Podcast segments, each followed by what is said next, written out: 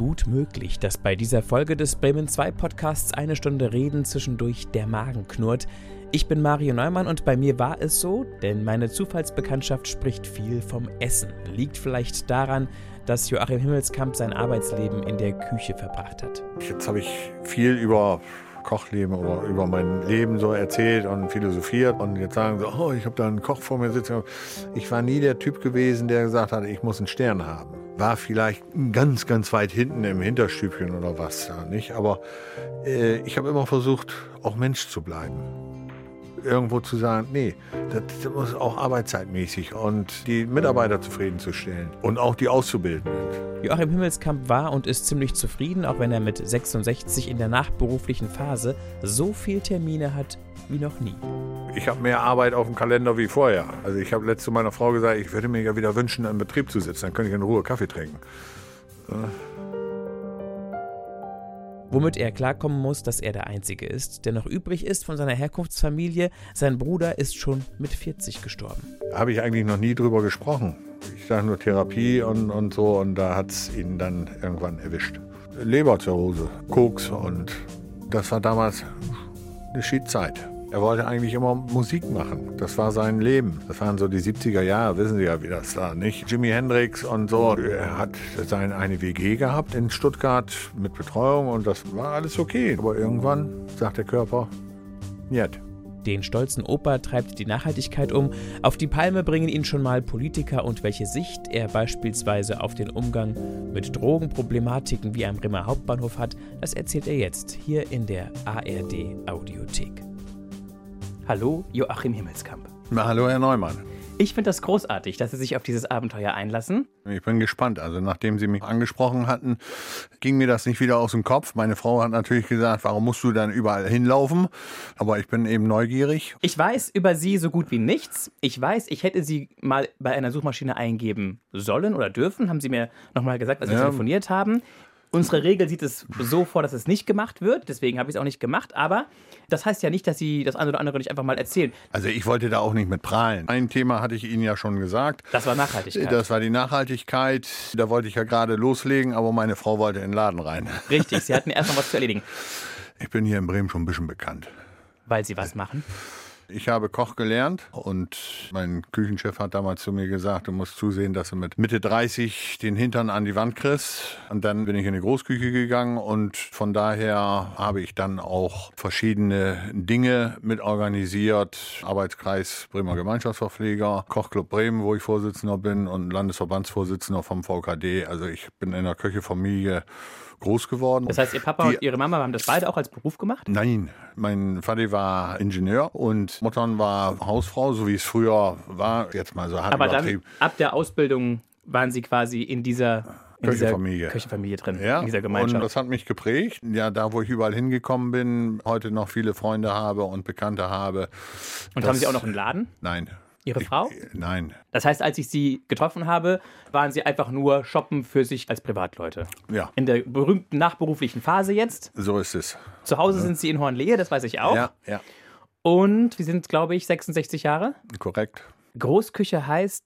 Gemeinschaftsverpflegung. Für wen? Im Berufsbildungswerk.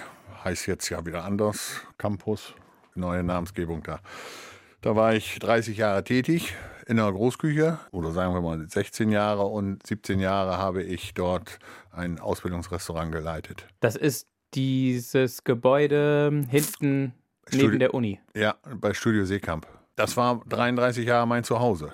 Und da kamen dann mittags alle möglichen die, Handwerksausbildungsmenschen? Ja, ja, alle, die dort ausgebildet werden, die sind dann da in die Großküche zum Essen gekommen. Und das Personal, denke ich auch, alle Mitarbeitenden? Auch. Lehrenden. Durften, ja, durften auch. Und durften auch Gäste von nebenan kommen? Ja, aber im reduzierten Maße. Also nicht so, dass das ganz öffentlich war, weil das war eben hauptsächlich nur für die Auszubildenden. Wir hatten ja Frühstück, Mittag und Abendessen. Frühstück hatten wir so um die 200, 220, Mittagessen 550, 600 und Abendessen auch wieder um die 200. Ist ja ein Internat da umzu. Internat, das wusste ich gar nicht. Weil die Leute dann. Also, das wissen müssen. viele nicht. Das, was da alles dranhängt an dem Berufsbildungswerk, war vorher in der Meierei Küchenchef gewesen, Meierei Parkhotel, aber irgendwann muss man den Absprung schaffen. Weil wenn die Kinder dann zu einem Onkel sagen, weil sie einen nicht mehr sehen, dann sucht man sich dann doch was anderes. Und deswegen Wo es ein bisschen ich, ruhiger ist. Ja, absolut. Und Wie alt waren Ihre Kinder damals, als Sie gesagt haben, ich krieg die Kurve? Schon Grundschulalter oder noch davor? Nee, noch davor. Kindergarten. Ja, super. Und fiel es. Ihnen schwer, Nein, weil Sie an einem Punkt waren, wo es auch wirklich aufreibend war? weil ich sagen muss, in einer Großküche ist das Kochen ja weitaus schwieriger, die Gäste zufriedenzustellen. Das heißt, Sie Sie, haben quasi die größere Herausforderung angenommen. Der Küchenchef oder die Mitarbeiter, die müssen ja tagtäglich zusehen, dass sie die Angestellten so motivieren, dass sie wieder zu denen zum Essen kommen. Wenn die richtig. da irgendwann nicht mehr hingehen, dann sagt sich der Vorstand, das müssen wir zu doll subventionieren, dann müssen wir dicht machen. Daimler-Benz oder, oder Airbus oder was. Und in einem Restaurant, da geht man heute einmal hin, Und kommt vielleicht in einem halben Jahr wieder. so, Oder wenn man es gerne mag, schon im nächsten. so. Oder ähm, man sagt sich Monat. eben, nee, da gehe ich nicht wieder hin. Das heißt, vom Stresslevel, vom nicht für die Familie da sein können, war die Meierei, war das Parkhotel natürlich schon klar anspruchsvoller, aber von der Tätigkeit, von dem, was man leisten musste, war die Großküche nicht weniger herausfordernd. Nein, vor allen Dingen äh, ja alles planbarer. Das war eigentlich mit der Hauptgrund. Arbeitszeiten, die da ja ganz klar strukturiert waren, mit Wochenende kein Dienst, nur ab und zu mal. Und das war ja in renommierten Häusern, war es damals nicht so. Obwohl ich immer sagen muss, es hat sehr viel Spaß gemacht. Bin da auch in Deutschland rumgekommen. Man hat viel gelernt und mitgenommen, also Wissen. Das hat einen dann auch noch geprägt. Wie viele Kinder sind das, die schon fast Onkel gesagt hätten? Ja. Dieses Gastro-Ding ist ja auch immer irgendwie so eine eingeschworene Mannschaft. Ist ja irgendwie wie so eine Art Zweitfamilie. Dieses Team, Küche, Service, dieser Zusammenhalt, das ist schon was Ja, Einzigartiges, oder? Absolut. Man lebt sich da so rein und man macht da mit und es macht auch Spaß. Und man haut sich mal auch mal was an die Köppe, aber das Schöne war hinterher abends dann immer, man ist dann auch mal ins Steintor wieder gegangen oder weiß ich wohin und dann hat man wieder ein Bierchen zusammen getrunken. Man hat da also sehr, sehr viel mitnehmen können, auch Freundschaften. Und dieses Rumgekommen, muss ich mir das so vorstellen, wie auf die Walz gehen? Geht das als Koch? Ja, viele sagen ja, ich muss als Koch und vielleicht nach, nach Frankreich oder Schweiz. Da war ich nicht. Also ich war im Schwarzen Adler im Kaiserstuhl gewesen und in Donaueschingen. Naja, aber als norddeutsche Eiche hat es mich hier immer wieder nach Bremen zurückgezogen und dann auch familienmäßig. Und was waren so die Inspiration oder auch diese Erlebnisse dann dort? Also man, man hat immer zugesehen, dass man da was andere da auf den Tisch gelegt haben oder ins Restaurant gebracht haben, dass man das mitnehmen konnte, um vielleicht das eine oder andere umzusetzen. Damals, wo ich noch in der Meierei war, vom Fachlichen her und das hatte mal mehr oder weniger geklappt. Was hat denn gut geklappt zum Beispiel? Wir hatten hier in Bremen so eine italienische Woche gehabt. Also es war sehr aufreibend, nicht sehr viel mit Knoblauch und Olivenöl. Da ging aber was durch. Also das war früher ein ganz, ganz anderes Arbeiten, als wie es heute ist in der Gastronomie. Wieso, was war anders? Heute haben sie viel Convenience-Produkte dabei, vorgefertigt. Ja. Früher, da hat man das von der Pika auf noch, da mussten sie Fisch filieren. Da hat man noch ganze Fische gehabt und Ja, nicht ja. schon fertige Filetstücke. Ja, es ist ein Kostenfaktor. Weil ja keiner, jetzt könnte man den Bogen drehen zur Nachhaltigkeit. Ja. Es ist ja aber auch keiner mehr bereit, vielleicht mal 50 Cent oder einen Euro mehr zu zahlen, wenn man weiß, das ist ein tolles Stück Fleisch oder Fisch. Nein, das wird immer nur vom billigsten. Vom Preis her. Vom Preis bewertet. her. In Deutschland, oder? In anderen Ländern ist das anders. Wohlgemerkt, haben Sie vollkommen recht. In Deutschland. Das gibt es nicht in Frankreich, das gibt es nicht in der Schweiz, das gibt es nicht in England, In Spanien auch nicht. in Spanien, Italien, da gibt es das nicht. Da hat Essen einen anderen Wert. Absolut. Was für einen Wert hat das denn hier alles in Deutschland? Wie kommt das? Wert? Welche Erklärung haben Sie? Der Nachbar sieht ja nicht, was ich auf dem Tisch habe, aber der Nachbar sieht, was ich vor der Tür stehen habe. Und der Nachbar sieht, dass ich drei oder viermal im Jahr in Urlaub fahre. Also glauben das Sie, dass mehr auf Status geachtet wird Ja, als auf die inneren Werte, kann man fast sagen. Denn Ja. es gibt ja den berühmten Satz, du bist, was du isst. Ja, also sich gesund zu ernähren, sich ausgewogen zu ernähren, sich nachhaltig zu ernähren, eine gute Mischung zu haben, nicht immer nur das günstigste vielleicht zu nehmen, wo, das ist eben klar, die Inhaltsstoffe nicht so hochwertig sein können, wie bei einem Produkt, das teurer Äh, ich, ist. in der heutigen Zeit, ich, Corona, okay. Krieg, also was heißt okay, verstehen Sie das richtig jetzt? Das zieht ja auch noch so einen Rattenschwanz nach sich.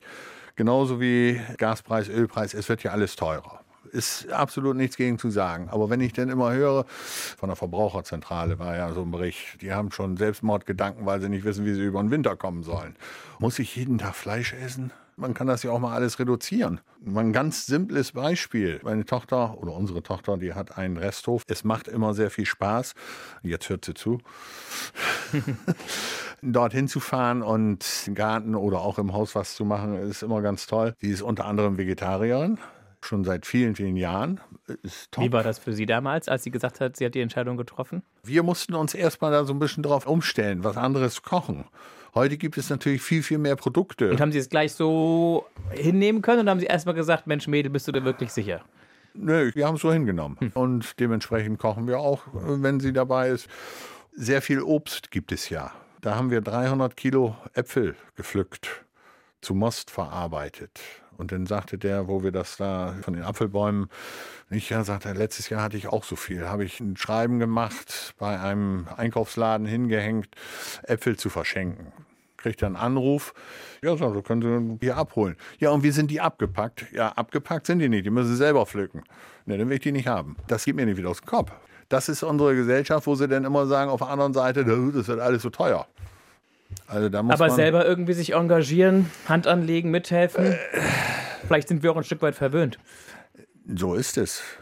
Jetzt müsste ich wieder zwei Euro ins Phrasenschwein schmeißen, weil meine Kinder das hören. Wir haben früher, oder ich bin so groß geworden, das gab nicht jeden Tag Fleisch.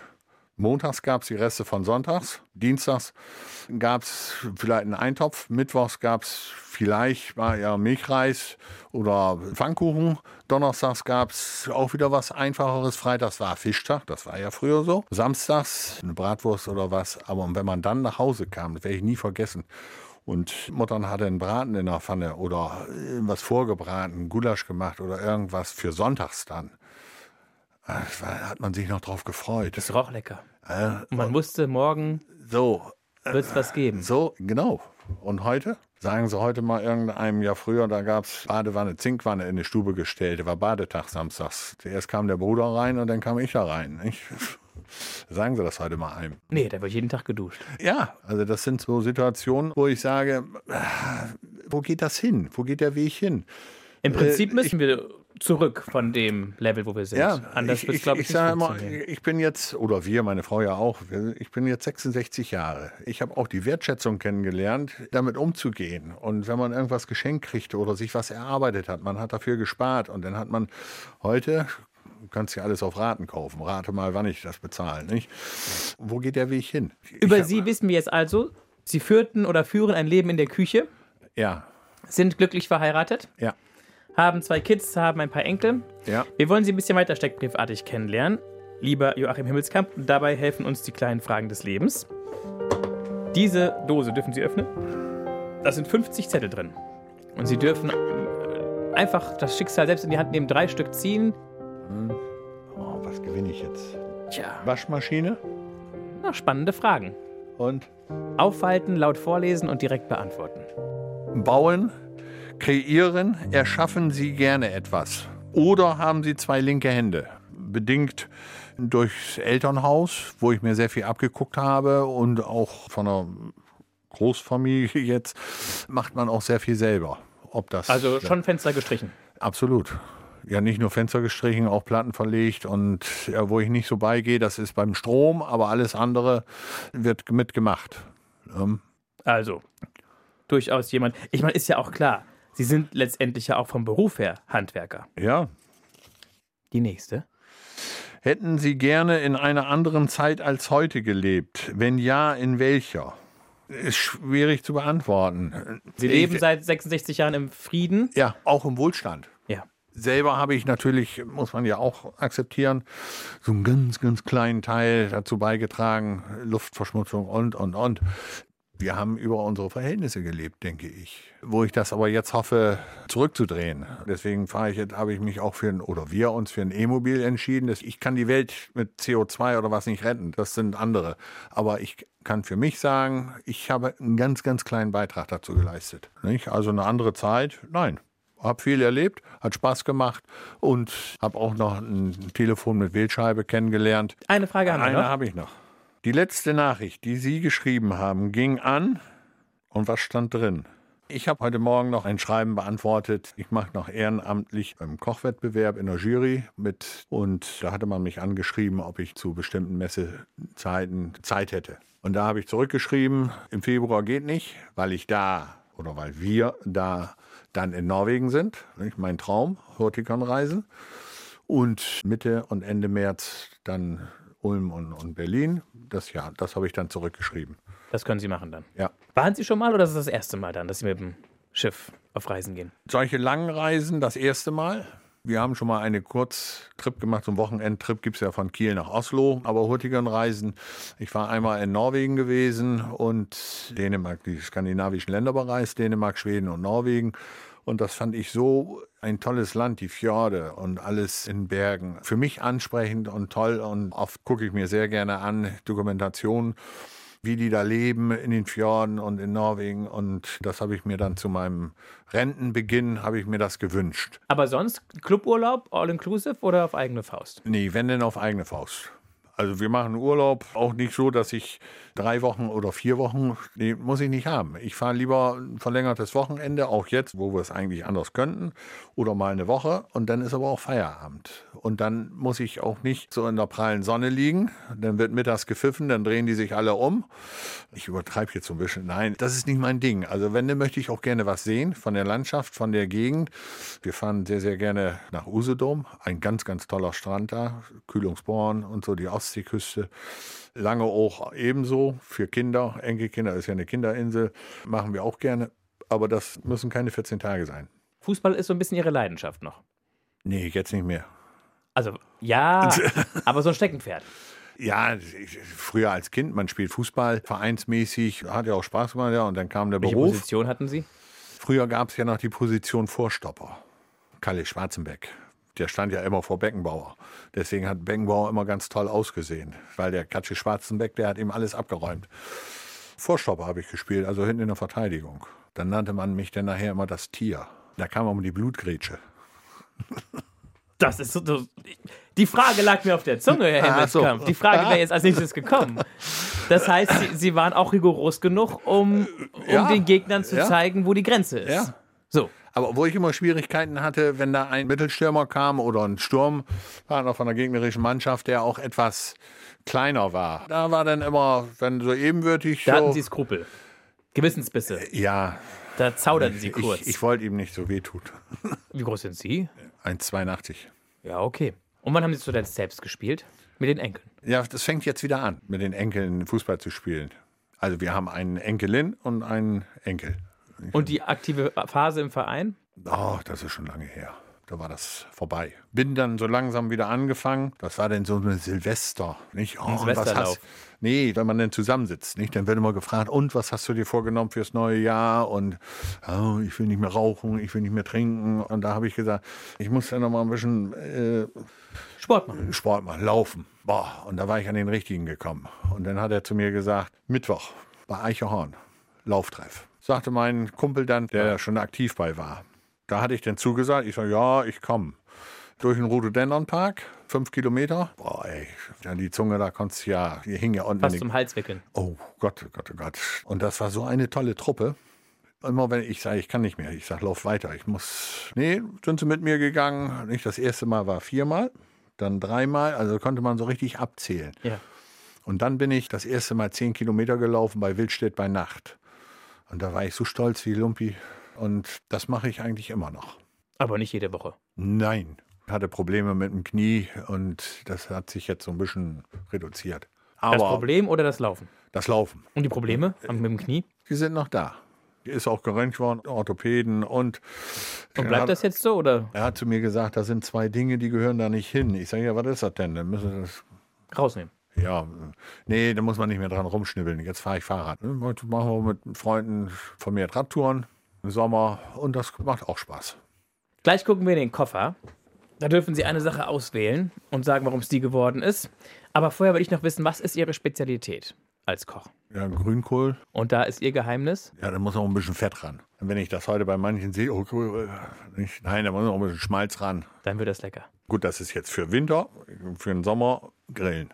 Kann man ja auch verbinden, Grünkohl und da irgendwas Gegrilltes dazu. Man kann das ja alles mal so ein bisschen versuchen aufzubröseln und nicht so wie es früher gewesen ist, nur auf einer Sache zu bleiben. Das Gut. macht ja die moderne Küche aus. Jetzt dürfen Sie einmal reingucken. Das ist ja ein schöner Koffer. Ja. Es rumpelt jetzt ein wenig. Jetzt hat Herr Himmelskamp den Lippenstift in der Hand und hat ihn sich mal in Ruhe angeschaut. Mich würde ja interessieren, was ihm zum Thema Lippenstift durch den Kopf ging. Da habe ich nur gedacht, ja, was da wohl für Fragen kommen. Was da wohl für Fragen kommen, sagt er, ja. Was da wohl so Wollen Sie den nehmen? Nehmen Sie den doch. Den hat, glaube ich, noch nie jemand genommen. Nee? Nee. Sehen Sie? Ich habe auch schon gleich eine Frage zu. Aber erstmal dürfen Sie- Sie, aber erstmal dürfen Sie erzählen. Also, Also nicht, dass ich die noch ausprobieren muss. nee, müssen Sie nicht. Ist, so ein, ist so ein dunkles Rot, ne? so ein Ja. Bordeaux. Könnte man gleich auf Rotwein kommen. Lieber Bier oder lieber Wein? Wir haben heute Abend eine Feier und da trinke ich einen sehr schönen Rotwein zu dem Weißwein Vorspeise, Rotwein Hauptgang. Ja, sehen Sie. Wenn es angebracht ist, aber Bier, früher war es nicht so, aber heute ist Bier ja auch hoffähig. Also und es gibt ja auch sehr, sehr tolle Biere. Also ich bin mehr Biertrinker. Aber zu einem hervorragenden Essen oder zu einem schönen Dinner, schönen Rotwein. Ja. Jetzt der Lippenstift. So, und jetzt kommt Ihre Frage. Ne? Also die Nee, Frage ist eigentlich, warum Sie ihn ausgewählt haben. Ich habe den ja nicht ausgewählt. Sie haben mir das ans Herz gelegt. Das stimmt. Rote Lippen soll man küssen, fällt mir Ja. dazu ein. Und was Sie damit auf einen Spiegel schreiben würden, das wollte ich gern wissen. Ich gehe mal von aus, dass ich den von zu Hause habe. Und da würde ich dann nochmal drauf schreiben, I love you. Ja, ganz klassisch. Mit L-O-V-E oder I Herzchen U? Nee, herkommt, so wie sie das eben sagt. Mit den Buchstaben. Ja, Sind Sie so ein romantischer? Romantik.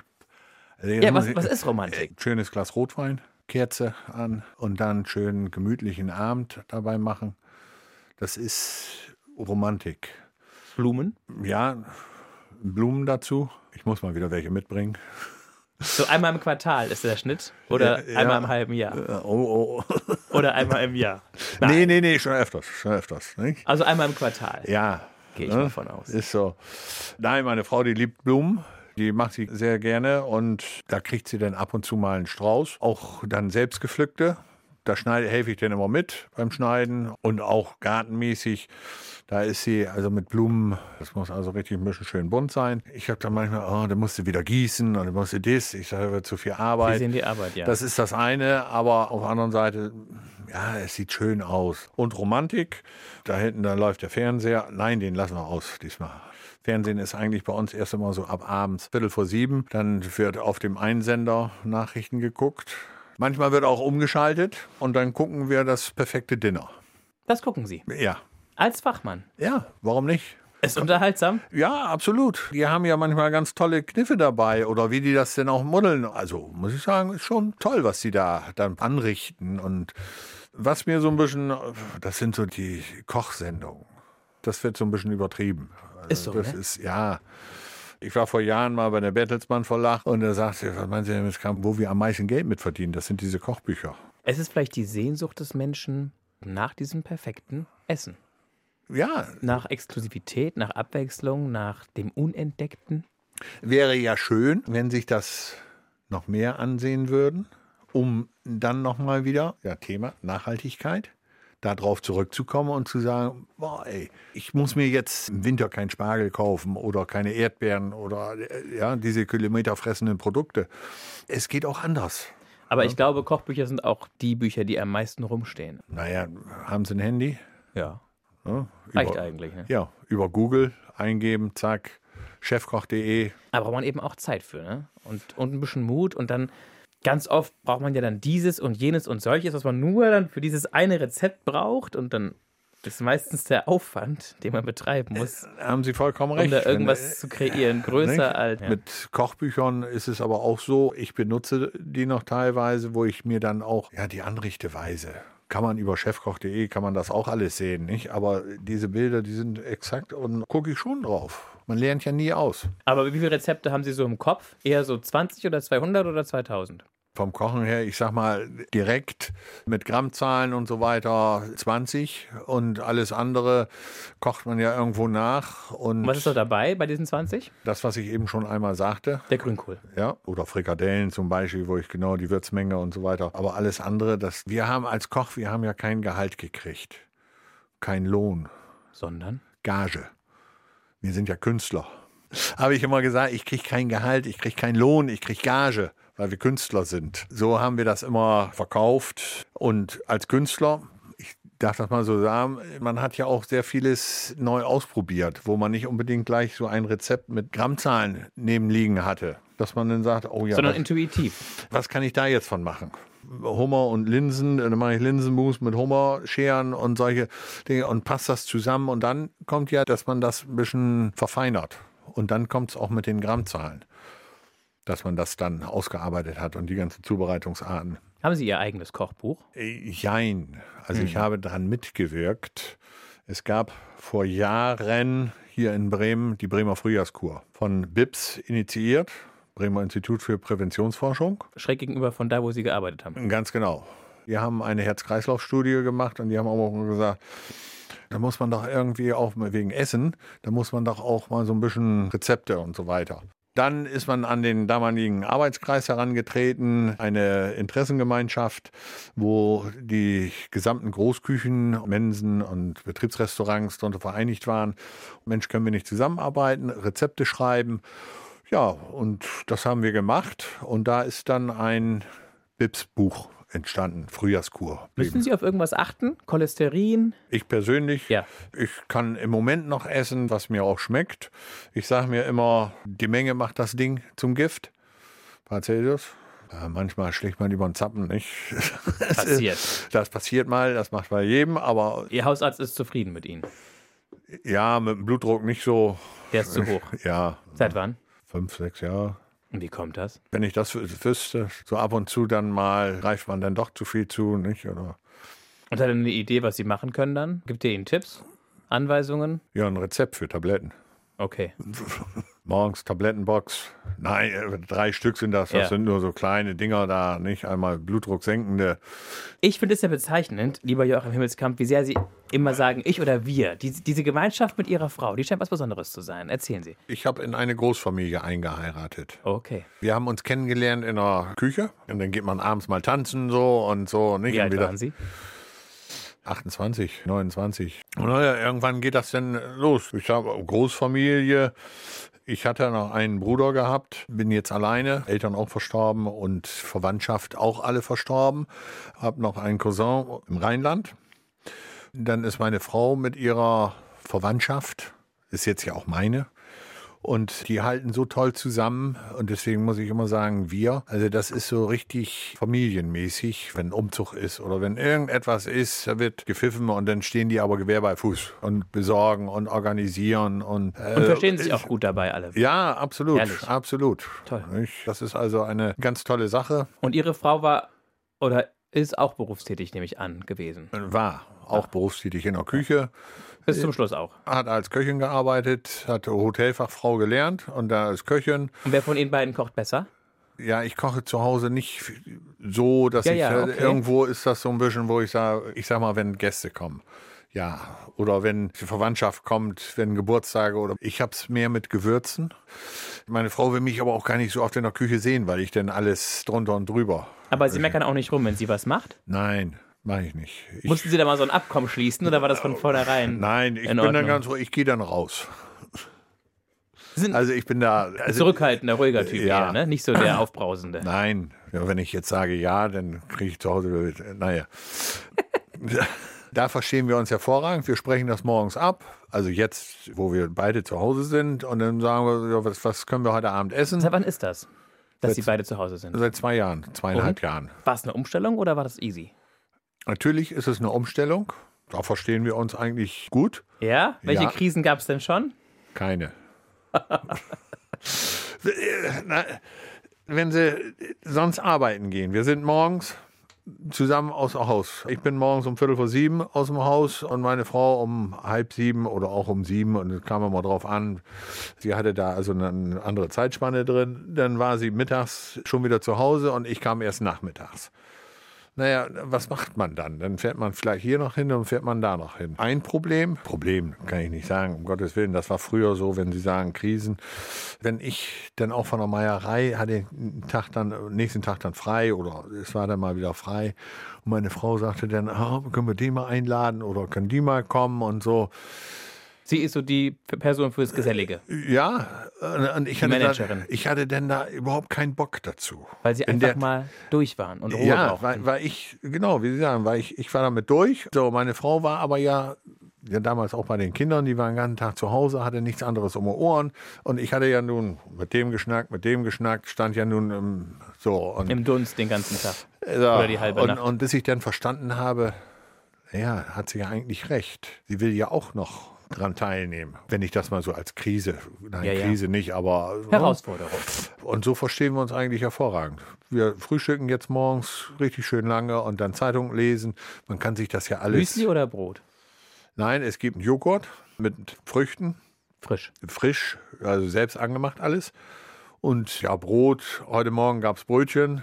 Und da hat jeder seine Freiräume, so wie ich das, ich sage jetzt mal mit dem Kochclub oder mit der Kammer, dann prüfungsmäßig und das alles mache, hat sie auch ihre Freundinnen und Freunde und Bekannte, wo sie dann auch zum Kaffee trinken geht. Und sie macht noch mit viel Freude und Spaß dran einen alten Kaffee im, im ähm, äh, Altenheim, Bremer Heimstiftung. So, man merkt, man wird älter, nicht? Haben Sie Angst vor Demenz? Äh, nö. Nö. Ich werde ja auch genug gefordert, muss ich sagen, jetzt Enkelkinder und so. Da macht meine Frau, backt sie auch selber. Sie backt hervorragenden Kuchen selber. Das macht sie also super gerne, da Kaffee und Kuchen, sich um die Alten zu kümmern. Wie lange sind Sie schon zusammen? 38 Jahre. Wahnsinn, oder? Geht Ja, schnell rum, die Zeit. Gibt, gibt es ja nicht mehr sowas. Ich gehöre ja zu einer aussterbenden Rasse, nicht? Wieso ist es Ihnen gelungen, was anderen nicht gelingt? Ich meine, Sie sind ja auch jemand, der durchaus Naja, Unterwegs war, mit vielen sagen Leuten wir mal zu so, tun hatte. Ich, ich könnte äh, von der Küche Service, also da gab es ja nun genügend, Ja, wo ich Menschen. hätte sagen können, boah, ey, du gefällst mir. Man verschließt ja nicht die Augen. Also angucken kann man ja, nicht? Aber gegessen wird zu Hause. Also war für Sie auch einfach oder das war so. Ja. Also, vielleicht kannte ich das auch von meinen Eltern her Ja. so. Ich, Sie waren so geprägt? Ja. Eltern Also- ist noch ein spannendes Stichwort, der Ingenieur und die Hausfrau. Und dann sind sie auch schon alle weg. Und der Bruder ist auch schon weg. Der Bruder war älter oder jünger? Älter. Das heißt, sie haben gelernt, Abschied zu nehmen. Ja. Und ist Ihnen leicht gefallen oder nicht so leicht? Ich habe eine These. Ich würde behaupten, aufgrund der Großfamilie Ihrer Partnerin, Ihrer Frau, wo Sie reingeheiratet haben, dürfte es leichter zu verkraften gewesen sein, als wenn Sie ein Einzelkind geheiratet hätten. Ja, absolut. Ja, damit Abschied nehmen. Er war, wenn ich das jetzt so offen sage, ist das eine Sache, habe ich eigentlich noch nie drüber gesprochen. Über Ihren Bruder. Ich sage nur Therapie und, und so und da hat es ihn dann irgendwann erwischt. Jetzt muss ich viel. Drogen. Okay. So, und das war immer so eine Sache, ja, mit Abschied nehmen. Mehr hat es meine Eltern getroffen. Also ich habe da irgendwo so ein bisschen Abstand von. So ein Schutz, Schutz. Äh, Sie machen gerade Ihre Hände so Ja, vor sich, ja, wie, ja. So, wie so eine Schutzmauer aufgebaut. So, eine, so eine innerliche vermutlich auch. Ne? Ja, ja. Um einfach das ein Stück weit abzutrennen von sich. Das. Also das war immer so für mich und, und das war ein kurzer Abschied dann. Das, es, es war so. Aber als Sie jung waren, haben Sie bestimmt zusammen gespielt. Absolut. Viele aus dem Freundeskreis von meinen Eltern, ja auch mit den Kindern und so, die haben dann immer gesagt, können wir gar nicht verstehen, dass die so gut zusammen spielen. Unsere beiden, die kriegen sich immer eine Klamotten und Also haben Sie Ihren Bruder in guter Erinnerung. da ja. Ja. Absolut. Und, und wann war der Punkt, wo es bei ihm umschlug? Schon in jungen Jahren oder erst später? In jungen, jüngeren Jahren, sagen wir Anfang, mal. Mitte 20, Ja, ja, sowas. Und wann musste er dann gehen? mit 40. Weil er nicht mehr losgekommen ist von dem Zeug. Tragisch. Ja, man hat alles probiert und, und ja, das ist dann auch so, ein- so ein Abschnitt. Meine Mutter ist da eigentlich nie so richtig immer hinweggekommen. Vater, der hat sich auch, wie Sie sagen, so, ein- so ein Schutzschild aufgebaut. Naja, aber es ist, Vermutlich hat sie sich immer gefragt, ob sie was hätte anders machen können, dürfen, müssen vielleicht. War es der berühmte goldene Schuss oder war es einfach, dass er körperlich nicht mehr äh, leben konnte, dass er einfach krank war? naja, das war Leberzirrhose. Ja, also einfach krank.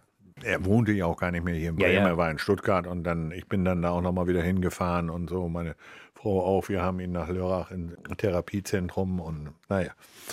Und wenn Sie jetzt nochmal so an ihn denken, was verbinden Sie mit ihm? Ja, wir haben zusammen Fußball gespielt in einem Verein, auch mit der Jugend. Wir haben teils auch. Und was überwiegt in Ihrer Erinnerung? Das Positive, was ihn ausmachte, oder der Absturz und der Drogenmissbrauch? Im ersten Moment ja eigentlich das Positive, so und dann kommt das Grauen.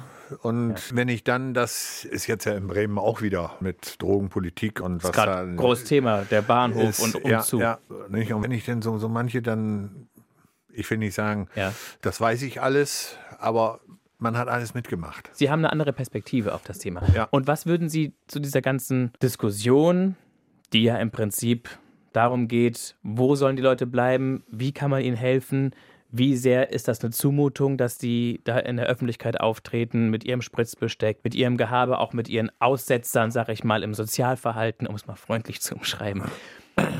Wie sehen Sie das Ganze? Es sind ja Menschen. Da muss man erstmal fragen, wie ist es passiert? Wie sind die da äh, hingekommen? hingekommen? Und äh, wenn man das weiß, wie sie hingekommen ist, weiß man vielleicht auch, wie man sie wieder wegbekommt. So, also ich hm. denke, da, da muss viel, viel mehr für getan werden, sodass die also mehr ja, Therapeuten oder. Dass man drauf äh, eingeht. Äh, ja. Die einfach ich, wegzuschieben. Also ich könnte jetzt sagen, wie, wie gehen Sie da drauf ein oder was? Ich könnte jetzt sagen, wegsperren oder eine Insel freimachen und alle da drauf oder was. Nein, das sind ja Menschen. Ja.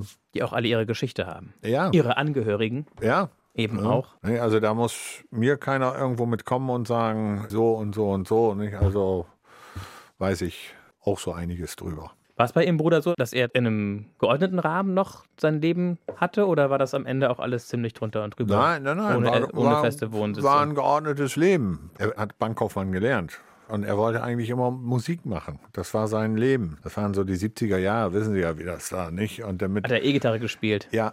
Lange Haare gehabt? Ja, Jimi Hendrix und so. Er hat seine, eine WG gehabt in Stuttgart mit Betreuung und das war alles okay. Aber irgendwann sagt der Körper, nicht. Wie war das für Sie, Joachim Himmelskamp, als Sie das zum ersten Mal gehört haben, begriffen haben, gewusst haben, oh, mein Bruder, mit dem ich als Junge, als Kind, als Teenie gespielt habe, Spaß gehabt habe, der ist jetzt in so einer ernsten Lage. Der ist tatsächlich so suchtkrank, dass es ihm schlecht geht. Also ich habe dann immer versucht, meine Eltern mehr mit zu unterstützen. Und wenn ich ihn dann mal erwischt hatte, dann mehr wie reden in dem Moment, wir lebten ja nicht zusammen. Er war dann also frühzeitig Lüneburg und von Lüneburg, und da ist meine Frau dann auch mitgefahren, da sind wir dann nach Lörrach gefahren, Therapie und naja, und von da aus ist er dann da nach Stuttgart. Also man hat sich schon drum gekümmert. Und da war das dann ja auch eine Zeit. Aber ich habe ihn, wo ich in der Zeit, wo ich im Kaiserstuhl gearbeitet hatte, habe ich ihn dann da unten ja auch besucht hatten wir ja auch ein gutes Verhältnis so, dass man immer gesagt hat, Mensch, und, und wie läuft's und, und alles. Ja, aber irgendwann. Das heißt, er ist nie ganz von losgekommen. Was war es für Zeug, was er genommen hat? Koks und naja, und, und Lörrach, nicht? Da ist ja Basel. also. Er ist nicht von losgekommen und es hat ihn am Ende des Tages umgebracht. Ja. So, und das sind Fakten. Und, ähm. und dann haben sie ihm gesagt, Junge, hör auf oder lass das bleiben. Und er hat gesagt, ich versuch's. Also er wirkte auf sie auch schon so, dass sie noch einen Zugang zu ihm hatten, ne? Ja, ja. Umso tragischer, dass es dann so früh zu Ende war für ihn. Ja. Und dass er es nicht gepackt hatte. Aber das gehört zum Leben. Ich habe es jetzt auch mal ein bisschen für mich öffentlicher gesagt. Mhm. Ist nicht so, dass ich damit hausieren gehe. Ich meine, man fragt sich natürlich schon, es ist ja ihr Bruder gewesen.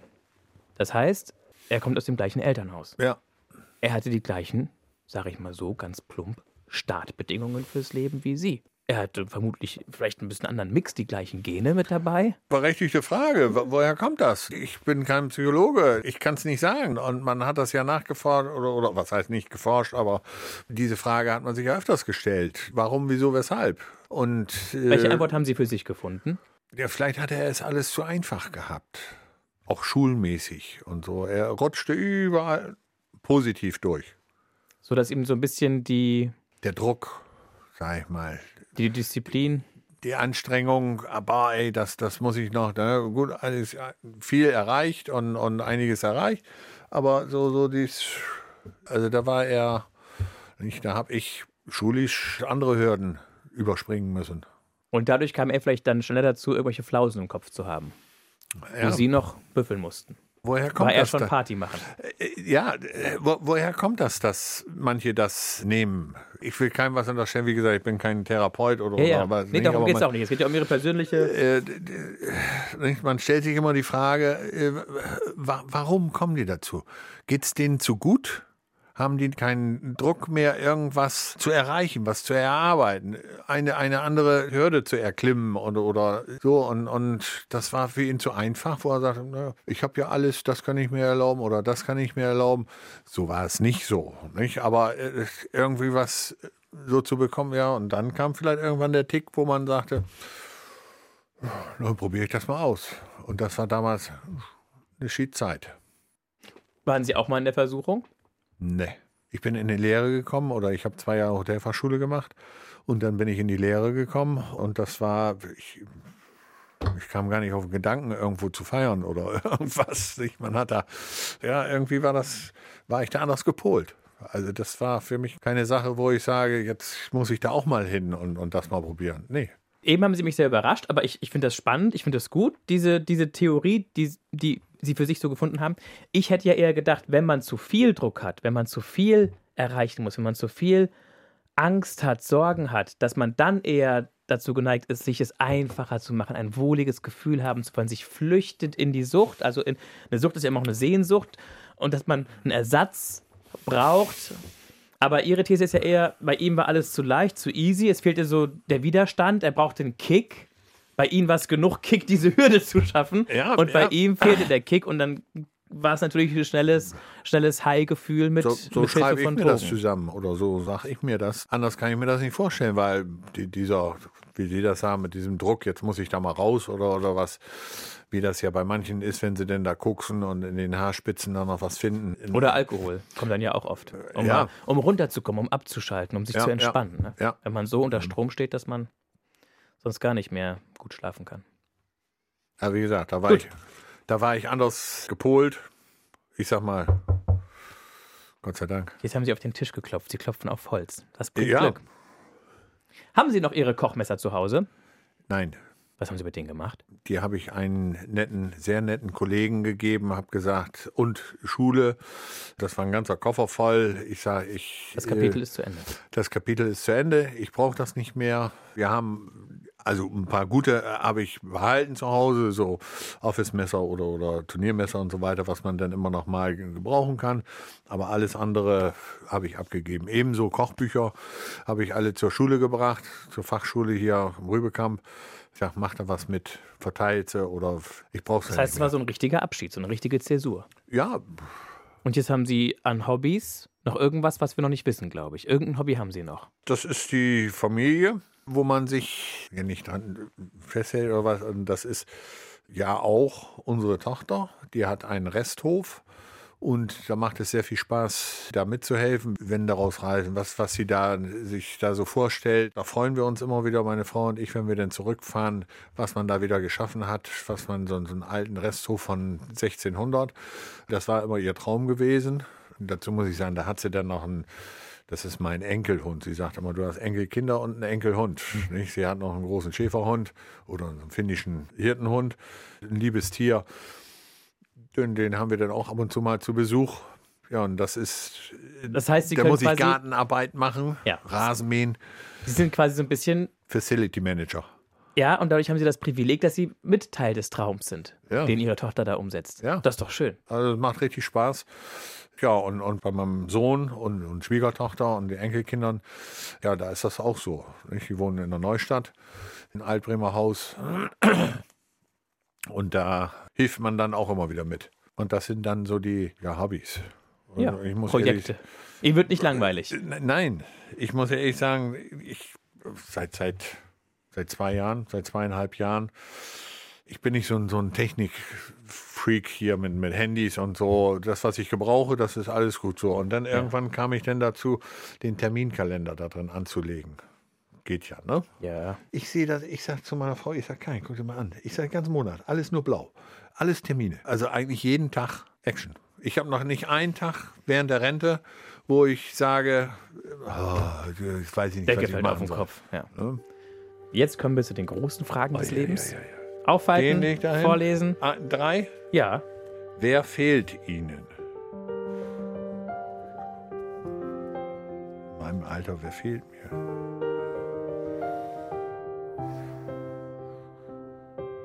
Eigentlich keiner. Ja. Genau. Also ich, ich, Sie, Sie empfinden nicht irgendwie so einen dollen Mangel. nee, habe hab ich nicht. Es ist rund. Ja, Das ist auch die Antwort, die, finde ich, zu Ihnen passt. ich könnte Oder- jetzt sagen, früher habe ich einen Schäferhund gehabt. Okay. Und ich wollte nie eine Katze haben. Und meine Frau und die Kinder, die wollten immer eine Katze haben. Und dann hat unsere Tochter einen norwegischen Waldkater mal mit nach Hause gebracht. Ihr Lebensgefährte Katzenallergie und der norwegische Waldkater. Wir waren also eine Herz und eine Seele. Wenn ich nachmittags nach Hause kam, dann lief er immer um den Tisch rum und dann ich lag auf der Couch, habe ich einmal auf die Brust geklopft und dann kam er raus und dann haben wir erstmal geschmust. Das war ein Tiererlebnis. Wie hieß er denn? Jürgen. Ich habe ihn Jürgen genannt. Juri nannten sie ihn. So kam er. Sie hatte den aus einer Besenkammer, sage ich mal, hat sie den rausgeholt. Wir waren dann nachher so ein Herz und eine Seele. Wie lange hatten Sie ihn? Schon fünf Jahre. Ja, länger. Jo. Und das Schlimmste war dann, und ich muss immer mit den, mit den Tieren, wenn es denn nicht mehr ging. Ein Tierarzt. Für einen Abschluss? Ja, das meine ich. Oh Gott, also. Und danach dann einen Schnaps? Ja, zwei. Nein, also, das ist schon, ich weiß nicht, ob sie ein Tier haben. Und wenn man da dran hängt, dann geht ihnen aber was. Also mir, mir ging das so, nicht? So, die anderen, ne? Sonst kommen wir gleich wieder hier, bin ich am Wasser gebaut. Okay, gut. Die Welch- nächste Frage. Welche guten Silvestervorsätze haben Sie in diesem Jahr nicht umgesetzt? Werden Sie vermutlich nicht umsetzen? Ich habe mir Silvester ja nichts vorgenommen. Ja, das ist doch gut. Aus welcher Begebenheit haben Sie am meisten gelernt? Also beruflich, außer Lehre. Gab es da dann eine Anekdote, einen Moment? Wir mussten morgens die Fritteuse mal sauber machen, da nicht Fett rauslassen und dann schön sauber putzen und dann das Fett wieder durchsieben und dann oben wieder rein. Nicht? Und wenn du unten den Proppen nicht dicht gemacht hast, ja, dann musst du die Kühe schrubben. Nicht? Und das haben Sie einmal gemacht. Jo. Und danach nie wieder. Aber das war ein Schweinkram. Kalte Fußboden und dann das Fett. Oh, da waren sie mit dem Spachtel und mit allen drum und dran dabei. Deswegen, das macht man nur einmal. Jetzt habe ich viel über Kochleben oder über mein Leben so erzählt und philosophiert, was man gemacht hat, was man macht und so. Und jetzt sagen sie, oh, ich habe da einen Koch vor mir sitzen. Ich war nie der Typ gewesen, der gesagt hat, ich muss einen Stern haben. War vielleicht ganz, ganz weit hinten im Hinterstübchen oder was da, nicht? Aber äh, ich habe immer versucht, auch Mensch zu bleiben. Irgendwo zu sagen, nee, das, muss auch arbeitszeitmäßig und, und die Mitarbeiter zufriedenzustellen und auch die Auszubildenden. Wie sind Sie eigentlich zum Kochen gekommen? Meine Oma, die hat auf dem Gasherd früher, da hat sie noch alles schön angebraten und die hat die Reibekuchen noch schön gemacht in der Küche und Kartoffelpuffer. Die hat wirklich toll gekocht, auch Hähnchen und irgendwie waren die Gerüche wahrscheinlich noch in mir, wo ich dann zur Berufsberatung war und dann kam es, dann hat man mich erstmal, was heißt ja, hat man mich, war ja meine Entscheidung, Hotelfachschule und von da aus habe ich dann eben den Kochberuf, hätte ja auch Kellner oder Lebensmittelchemiker, was man da eben alles machen kann. Aber ich bin eben in der Küche geblieben. Gab es auch etwas in Ihrem Leben, was Sie innerlich zum Brodeln gebracht hat? Wenn die Kinder nicht gehorcht haben, wenn vielleicht auch sowas, sowas Skurriles, Fa im, familiär, Alter. familiär aufgeregt oder, oder wie auch immer. Wenn, wenn, ne, wenn die Hundeleine nicht an ihrem Platz hing, wenn, wenn Nein, irgendjemand seine Brotusse nicht ausgepackt hatte. Das ist bei den Kindern, also das, das war alles. Äh, Waren Sie ein entspannter Papa? Ja, ich war ja nie zu Hause. Und das ist jetzt ja das, war nicht zu Hause, ist übertrieben. Ja, ja. Nein, aber das, was ich jetzt durch die Enkelkinder erlebe, das Heranwachsen, das Großwerden, das Laufen, wie sie laufen gelernt haben oder diese Dinge, Da holen Sie ein bisschen was nach. so ist es. Und auf der Palme waren Sie wann? Ja, auf der Palme brachte man mich immer, wenn wir ein Extraessen hatten. Und man durfte mich, wenn das alles stand, das war vorbereitet, wenn der erste Teller rausging, dann war alles okay. Aber vorher durfte man mich nicht ansprechen. Weil erstmal, Der Druck, Alles der Adrenalinspiegel war bis hier oben. jetzt haben Sie Ihre Hände irgendwo bei der Stirn gehabt. Ja. Beim Haaransatz. Ja, Was mich zum Brodeln bringt, gar nicht zu Hause. Da geht man drüber weg, da, da macht man das dann, vielleicht räumt man hinterher. Man räumt mir ja auch was hinterher. Manche regen sich dann ja, oh Gott. Was mich teilweise manchmal auch sehr, auch hier in Bremen aufregt, mit den Politikern, da kriege ich dann abends immer einen dicken Hals, wenn ich das in den Nachrichten höre und lese. Zum Beispiel? Was mich also besonders aufregt im Moment, das Kanzleramt, das wird wieder vergrößert. Wir haben das zweitgrößte im Parlament, China, und dann kommt Deutschland, noch nicht mal Amerika die sollen mir doch nicht erzählen, diese Drehstuhlpiloten, dass das weniger wird. Entschuldigung, wenn ich das so sage, aber ich. ich äh, ne? und, und in Bremen wird es jetzt ja auch mehr. Weil man ja und, Bremerhaven keinen Stuhl so, wegnehmen kann. So, und das gerade in der Pandemiezeit oder in dieser äh, Zeit, wo alle sagen, wir müssen sparen, sparen, sparen. Was soll das? Haben die die Realität verloren? Ich habe große Stücke in Baerbock und, und Habeck gesetzt oder immer noch. Die haben wirklich einen ganz bescheidenen Anfang gehabt, Pandemie. Und dann ist da noch einer da im Osten, der meint, der muss da ein bisschen Munition loswerden. Und das kommt ja noch alles dazu. So, und dann müssen die ja irgendwo oder wollen irgendwo, dass das uns zufriedenstellen oder dass da nicht so viel Kosten auf uns kommen. Da haben die wirklich irgendwo in diesen sogenannten Eimer gegriffen, wo sie da die Wahl gewonnen hatten. Pech, aber ist es nicht alles richtig, was sie gemacht haben? Es ist aber auch nicht alles verkehrt. Also so ein bisschen frustriert oder verärgert äh, aufgrund dessen, was Politik da zum Teil so ja, veranstaltet. Ja, und da kriege ich immer einen dicken Hals. Und dann kommt noch mit der Massentierhaltung und da kann ich nur hoffen, dass der Özdemir da mal so ein bisschen, dass da mal die Reißleine gezogen wird. Denn das hat ja auch was mit CO2 und, und, und zu tun. Da spielen ja viele Faktoren rein und da müssen die doch wirklich mal sagen, das tut nicht Not. Das ist ja auch, ist was Lebendes, ist ein Geschöpf, ist das, wie das teilweise gehalten wird, ob Schwein oder Kuh. Ja gut, wobei Landwirte dagegen halten, die konventionelle Landwirtschaft betreiben. Wir leben mit diesen Tieren, wir lieben diese Tiere, wir behandeln die schon auch gut. Ich will jetzt nicht alle über einen Kamm scheren. Ja, es gibt solche Ställe und es gibt solche Ställe. Aber wo liegt das dran?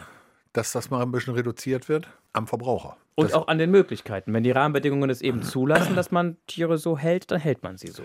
Ein Schwein, 0,75 Quadratmeter. Da frage ich mich wirklich, der Verbraucher, der ist gefordert.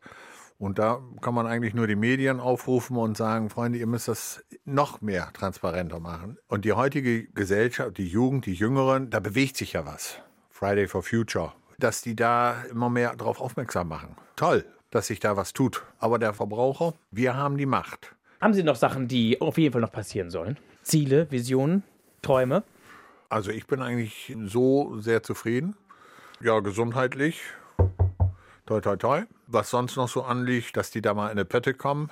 Die E-Ladestation. Da müsste die Autoindustrie mal ein bisschen mehr Dampf machen. Ja, aber ansonsten, dass das Leben so weitergeht und dass sich das so weiterhin entwickelt, familienmäßig, wie der Stand jetzt im Moment ist. Alle zufrieden, alle glücklich. So mein Gefühl ist, das passt alles. Wenn Sie so einen Strich ziehen, lieber Joachim Himmelskamp, was sagen Sie, was ist die Geschichte Ihres Lebens? Ich wurde geboren, um auch für die Gesellschaft was fürs Bruttoinlandsprodukt was zu leisten, für die Gesellschaft was zurückzugeben. Wie hat John F. Kennedy gesagt, schaue nicht, was der Staat für dich tun kann, schaue, was du für den Staat tun kannst. Und das ist Ihnen gelungen?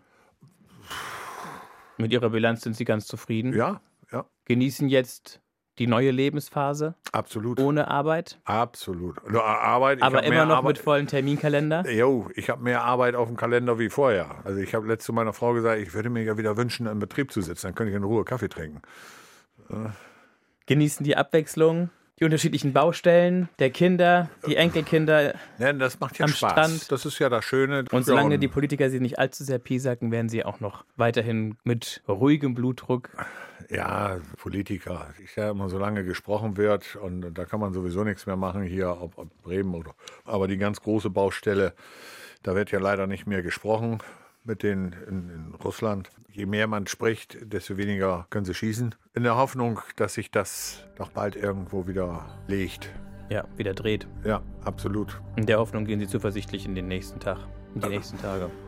Ganz herzlichen Dank, dass Sie sich eingelassen haben auf eine Stunde Reden, auf diese Podcast-Geschichte hier. Für diejenigen, die jetzt gerne weiterhören möchten. Ich musste ja eben schon, als Joachim Himmelskampf von der Tierhaltung sprach, an Julia Abisdöle denken, Total verliebt in Kühe heißt die Folge, wo eine 41-jährige Bäuerin mit 70 Milchkühen erzählt aus ihrem Leben. Und jemand anderes, der auch irgendwann gesagt hat, ich muss beruflich was verändern, um weiter leben zu können. Ähnlich wie das bei Joachim Himmelskamp eben der Fall war. Irgendwann zu sagen, ich muss den Absprung schaffen aus dem Restaurant hin in eine Großküche. Wem das interessiert, dem empfehle ich die Folge Rote Mütze an den Nagel gehängt für neue Lebensfreude. Das ist die Geschichte von Katrin Wernecke. Ich bin Mario Neumann. Wir hören uns.